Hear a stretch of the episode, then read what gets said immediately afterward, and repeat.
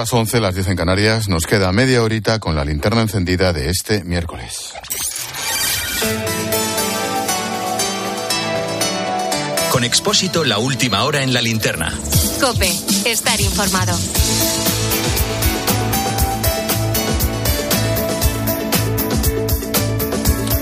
Termina un día en el que los agricultores han vuelto a salir a la calle, a las calles y carreteras de España, una nueva jornada que se ha saldado con 12 detenciones, más de 2.500 identificados y 733 denuncias administrativas. Hoy la concentración ha subido de tono, y más, que va a subir. Las protestas no han hecho más que empezar. Algunos de los tractores aparcados en el centro de Barcelona van a seguir allí toda la noche.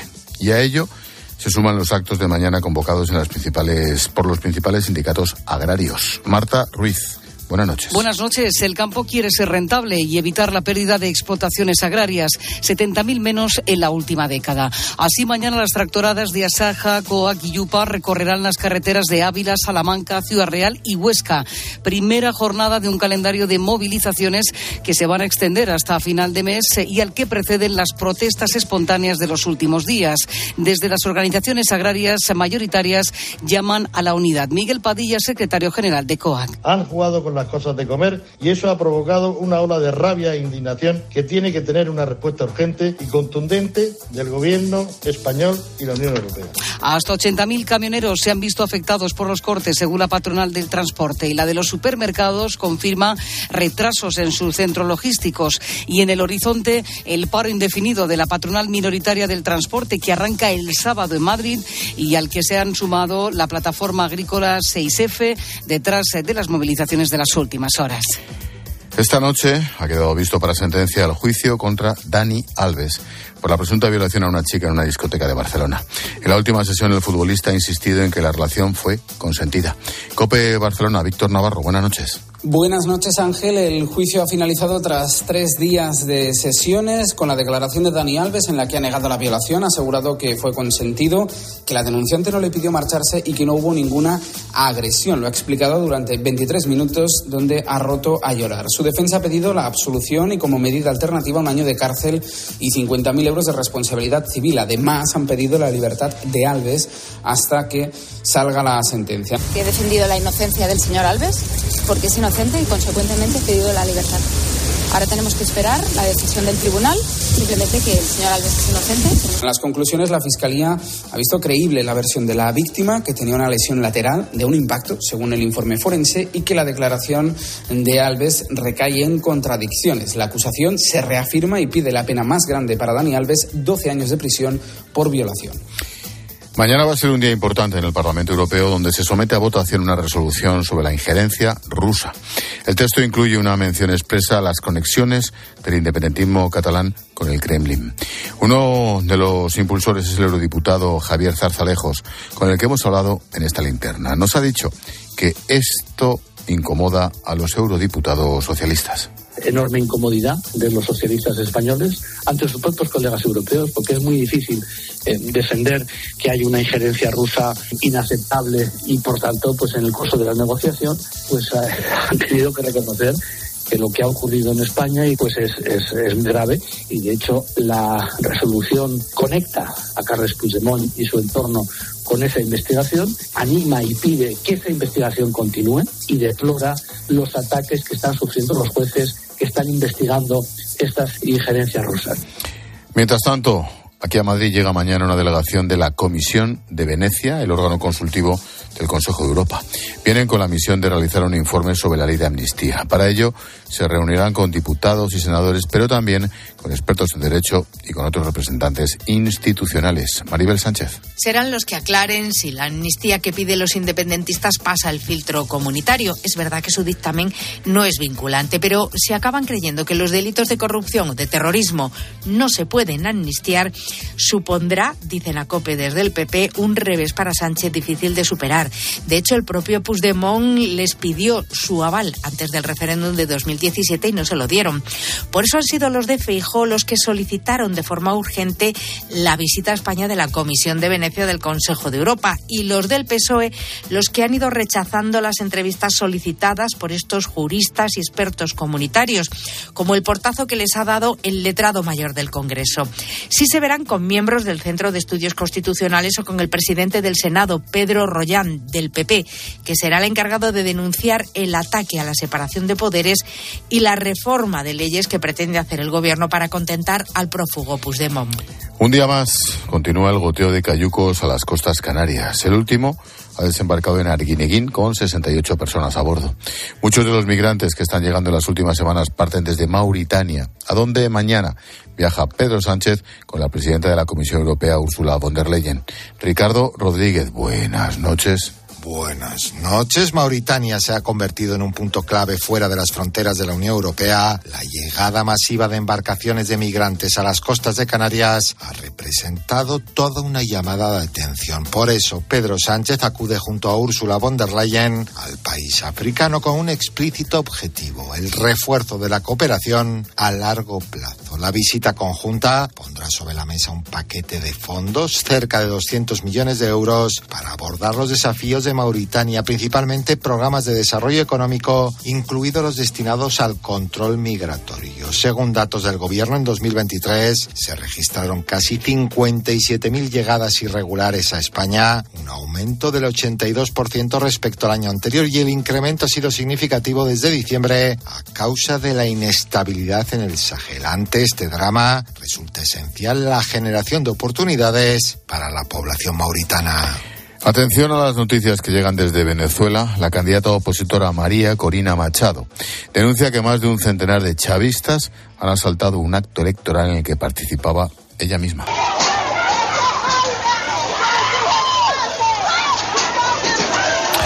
Los violentos han irrumpido con palos, a pedradas, hiriendo a varios asistentes. El equipo de seguridad de María Corina Machado ha tenido que evacuarla del lugar. Y un último apunte, de vuelta a España, nuevo golpe al tráfico de cocaína. La agencia tributaria, a través de vigilancia aduanera, se ha intervenido en Algeciras de 8 toneladas de droga en el interior de un contenedor, uno de los mayores alijos de la historia.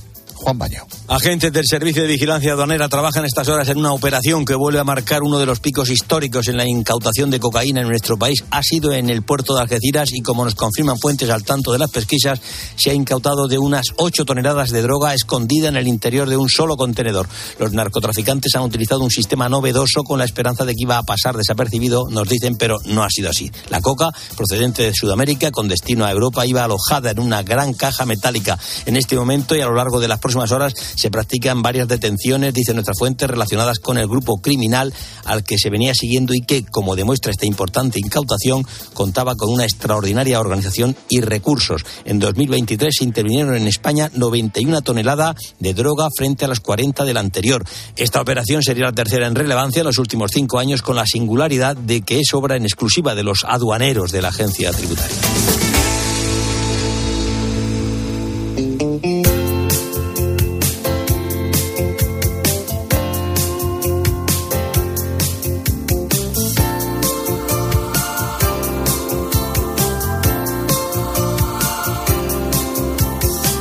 Verás lo poco que cuesta hacer sonreír a un anciano. En España casi dos millones de personas sufren soledad no deseada. Casi la mitad de las personas que viven solas son mayores de 65 años. Son números del Observatorio Estatal de la Soledad no deseada. En Corella, municipio de Navarra, quieren acabar con esta situación. Para ello, los voluntarios del grupo Biciclistas de Corella, del proyecto En Bicis Sin Edad, están utilizando la yayacleta. Ya verás, una silla de ruedas a la que han incorporado una bici. Esta noche le pone el lazo a la linterna Paloma Serrano con nuestra historia bonita y aventurera del día. ¿Qué tal, Palo? Buenas noches. ¿Qué tal? Buenas noches. Fíjate, se trata de una iniciativa internacional sin ánimo de lucro que nació en Dinamarca en 2012. Hace seis años llegó a Corella. La ciudad navarra era la cuarta en unirse a este proyecto en España. Su propósito es acabar con la soledad. Lo que se trata es de que estas personas que pueden estar en una residencia o que pueden vivir solas en su casa puedan seguir disfrutando de, toda su ciudad, de todo el entorno de, de, sus vecinos y vecinas, pudiendo dar un paseo que se lo damos en unos triciclos adaptados, que es como una bicicleta, pero que delante tiene como un sillón donde sentamos a las personas mayores o que tienen movilidad reducida y las llevamos de paseo. Qué bueno. Es Cristina Gallo, cofundadora de En Bicis Sin Edad en Corella.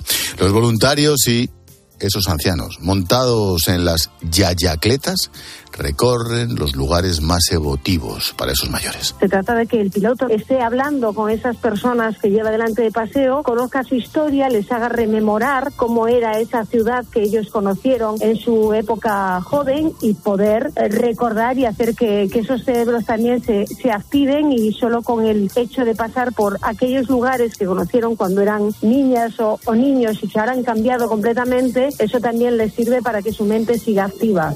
Es fantástica. Bueno, sí, hay que, ver la imagen, imaginárnosla. Bueno, los paseos se hacen siempre que el tiempo acompaña, que lo permite. De esta forma pueden disfrutar plenamente de la experiencia. Para solicitarlos eh, tienen que ponerse en contacto con la residencia de mayores de Corella, Hogar San José. También puedes llamarles directamente. Tienen una lista de personas que quieren pasear y el voluntariado, cuando dice que está disponible, pues viene habitualmente, sobre todo fines de semana, sábado y domingo, viene, mira quién se ha apuntado en la lista y les da ese, ese paseo de una o dos horas por los alrededores de, aquí, de Corella, de su ciudad. Pero también tenemos eh, personas eh, mayores particulares que viven en sus casas y que nos llaman y nos piden eh, una salida. Carmen Bienzobas tiene 94 años. Cada trayecto lo disfruta como una niña. Para ella, es más que una distracción. Me lo paso muy bien. Un día nos fuimos a un teatro, después nos fuimos otro día a otro concierto que era de, de la sexta generación. El proyecto me sirve pues para las cosas malas que he vivido, perdonar, pero no olvidar. 94 años. Pues habla que puede venir aquí a la radio. Pero vamos a hacer la historia en, mi lugar, se lo ponemos a ella. vamos, divinamente. Bueno, los pasajeros de las yayacletas suelen ser personas mayores y con movilidad reducida. Para Carmen, además, es una forma de conocer gente nueva y socializar con las personas de su municipio. Fuimos a la estanca, vamos a la estanca que hoy quieren llevarme también, al billar, por todo Corella, a dar una vuelta. Pues se pasa muy bien porque verse por la gente que conoces a mucha gente. Yo aquí llevo mucho tiempo. Mi marido estuvo aquí seis años, se murió aquí, mucha gente me conoce, una, de todo, muy bien, muy bien. Detrás de estos viajes, claro, están los pilotos, que no son otros que los voluntarios que durante el paseo conversan con ese anciano que estuvo solo. La charla le permite recordar los momentos más felices de su vida. Mila Gil es una de las más veteranas pilotos. Ha llevado a Carmen en más de una ocasión. Vamos teniendo unas pequeñas conversaciones en la medida que nos, que nos permite el medio y mm, revivimos el pueblo antiguo, momentos históricos, acciones arquitectónicas, culturales, festivas, es todo, porque además para ellos es una motivación. Y esta historia tiene una segunda parte porque cada conversación, mientras viajan, da lugar a un capítulo, así lo llaman. Bueno, estos capítulos se están recogiendo en un libro. Gonzalo Bermejo tiene 16 años y va a empezar a narrarlos.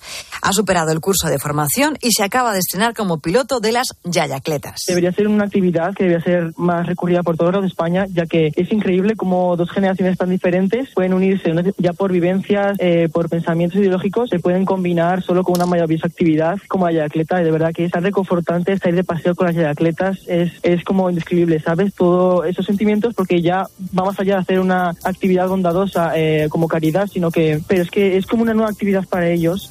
Yo no sé si serán los espárragos o los pimientos de la huerta de Corella, pero cómo la gente anciana y este chaval de 16 años. 16 años. Impresionante.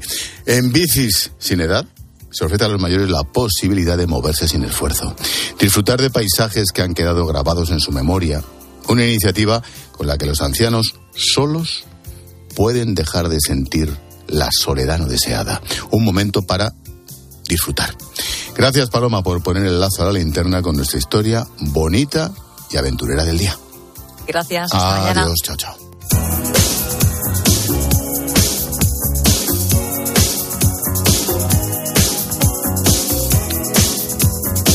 La postdata en la linterna la firma Juan Fernández Miranda. Hola Juan. ¿Qué tal Ángel? El campo se ha levantado y los tractores han tomado nuestras autovías. El campo se ha levantado con la razón, con el argumento de vivir una situación angustiosa, pero sin orden y sin concierto. El campo se ha levantado porque no pueden más. La cosa viene de lejos, pero este gobierno no solo no lo ha solucionado, sino que lo está agravando. Dice el ministro más serio del gobierno, que es el de Agricultura, que la prueba de su compromiso es que ya han soltado 4.000 millones. Pero eso es no entender nada. Esos millones son parches y el campo necesita soluciones, planes de futuro, medidas que no nos dejen atrás. Yo defiendo el Pacto Verde de la Unión Europea. Yo sí creo que hay un calentamiento global y que debemos minimizar el efecto nocivo de la acción del hombre sobre el planeta.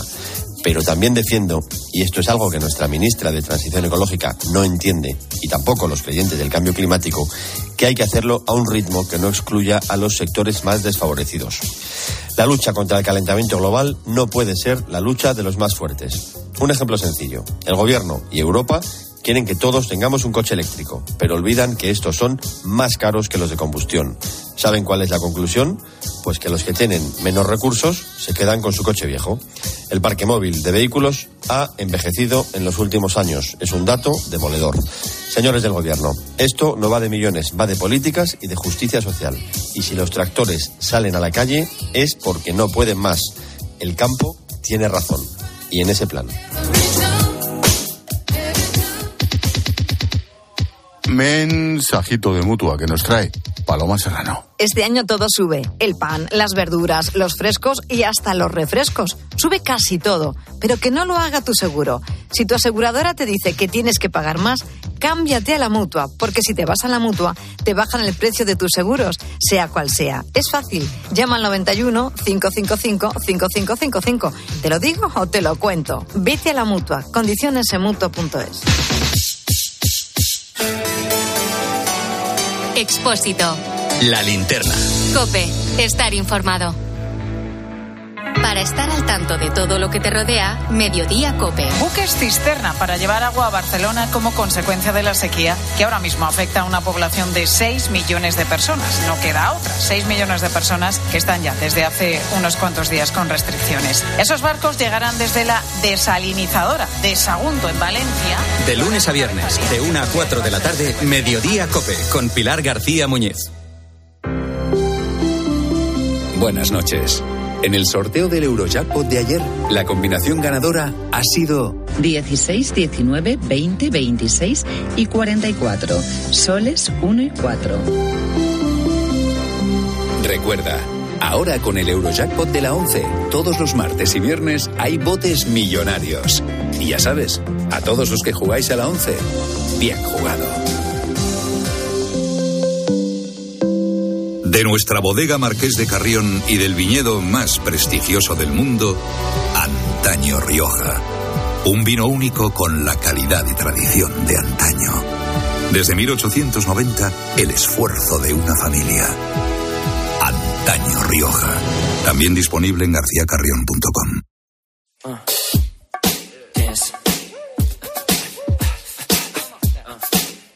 move.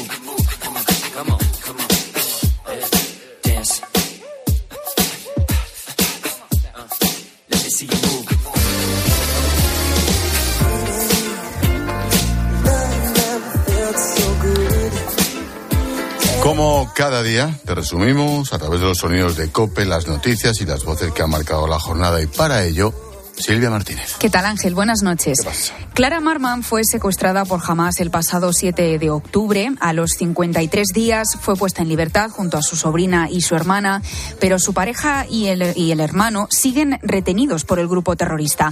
Lo ha contado en Herrera en Cope. En el momento que nos despedimos, que fue muy doloroso, eh, pensábamos que eh, un poquito más van a terminar de liberar a mujeres y niños. Dos, tres días van a pasar y nos vamos a reencontrar. Un Así nos testimonio. despedimos. Pero paz.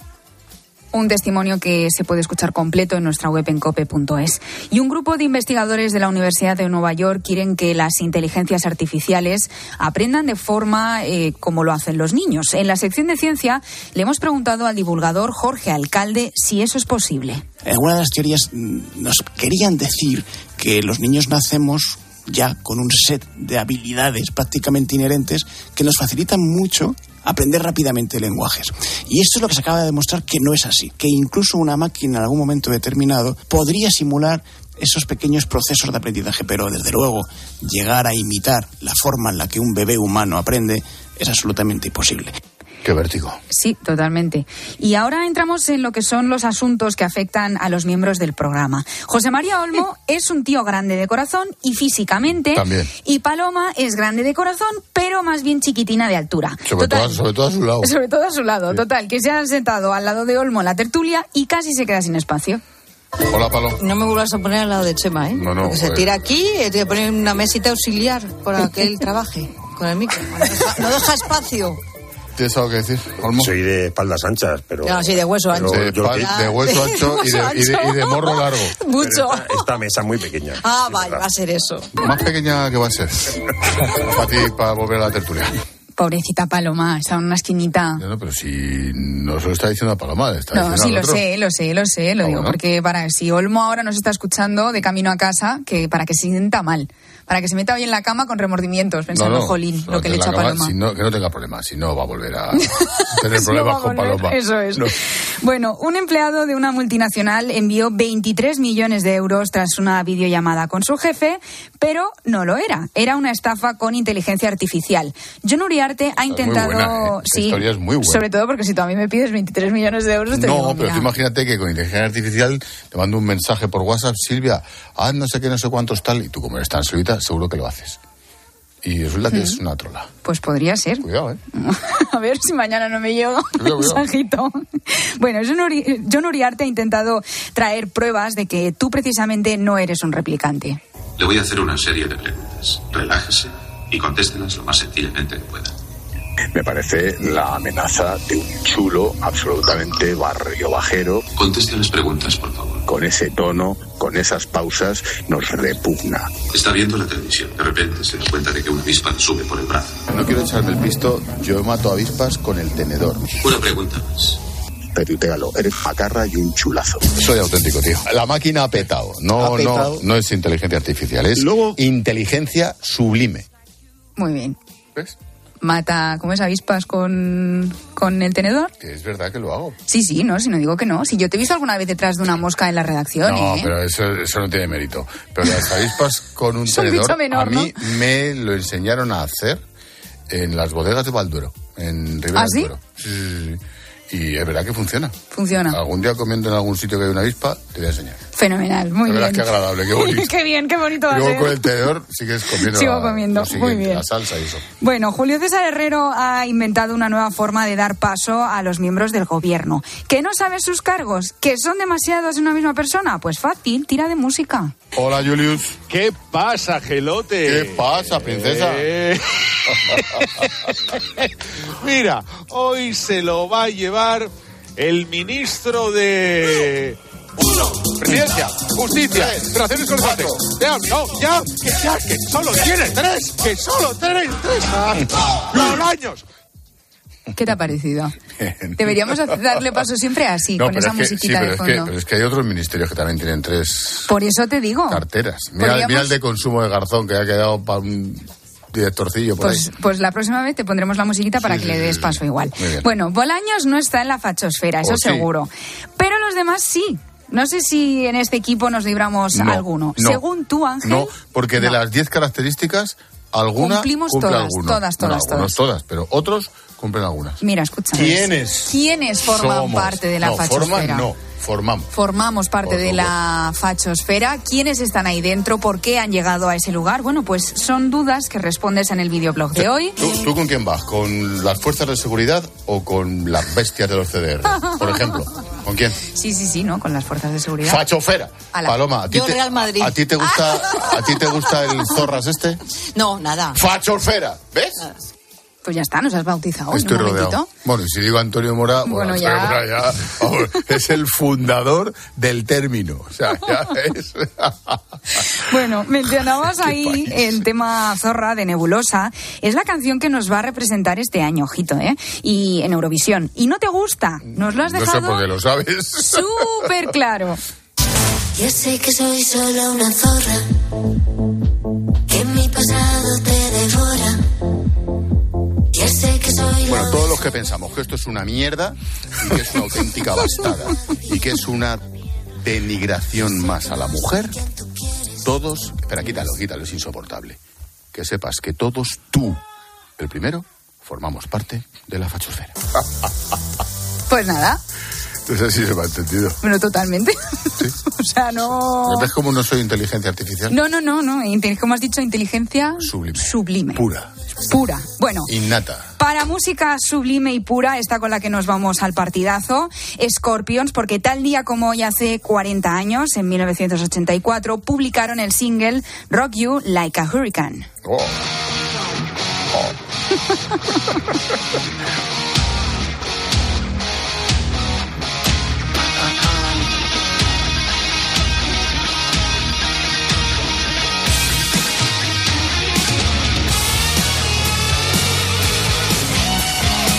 Así, para irse a la cama tranquilito, ¿no? Pues sí. Muy bien.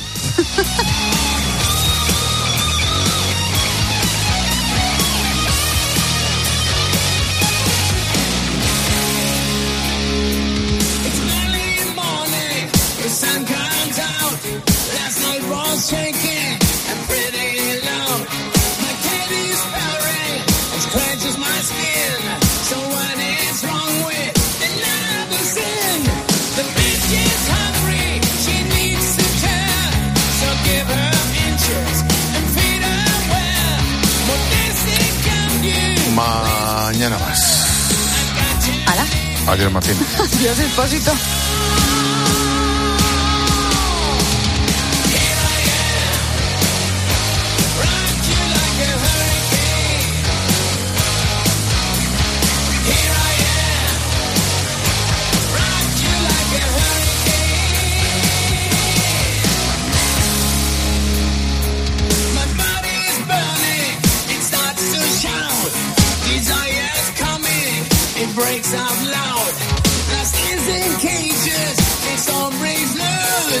Just have to make it with someone I choose.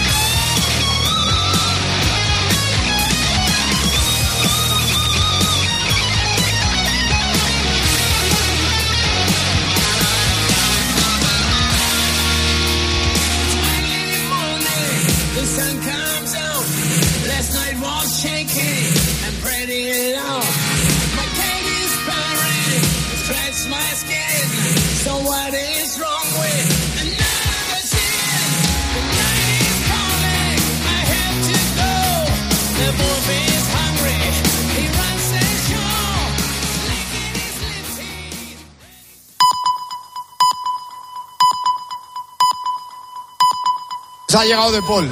Ya se